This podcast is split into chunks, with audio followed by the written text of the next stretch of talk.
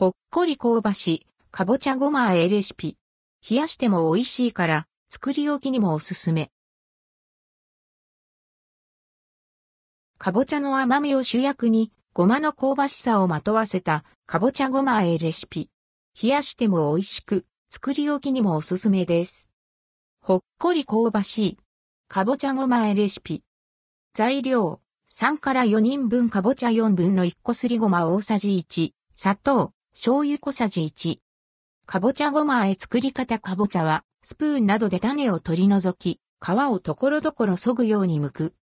2から3センチメートル角の角切りにし、皮目を下にして、鍋に並べ、かぶるくらいの水を加える。蓋をして中火にかけ、煮立ったら弱火にして5から6分茹でる。かぼちゃが柔らかくなったら鍋の湯を捨て、水をよく切る。鍋にすりごま、砂糖、醤油を加え、かぼちゃを潰さないよう優しくあえて完成。かぼちゃごまあえの味は、ほっくりかぼちゃの素朴な甘みに、ごまの香ばしさをプラス。砂糖、醤油を加熱後にあえることで、かぼちゃの外側と内側に味の強弱が生まれます。しっとりとした食感で、冷やしても上品な美味しさ。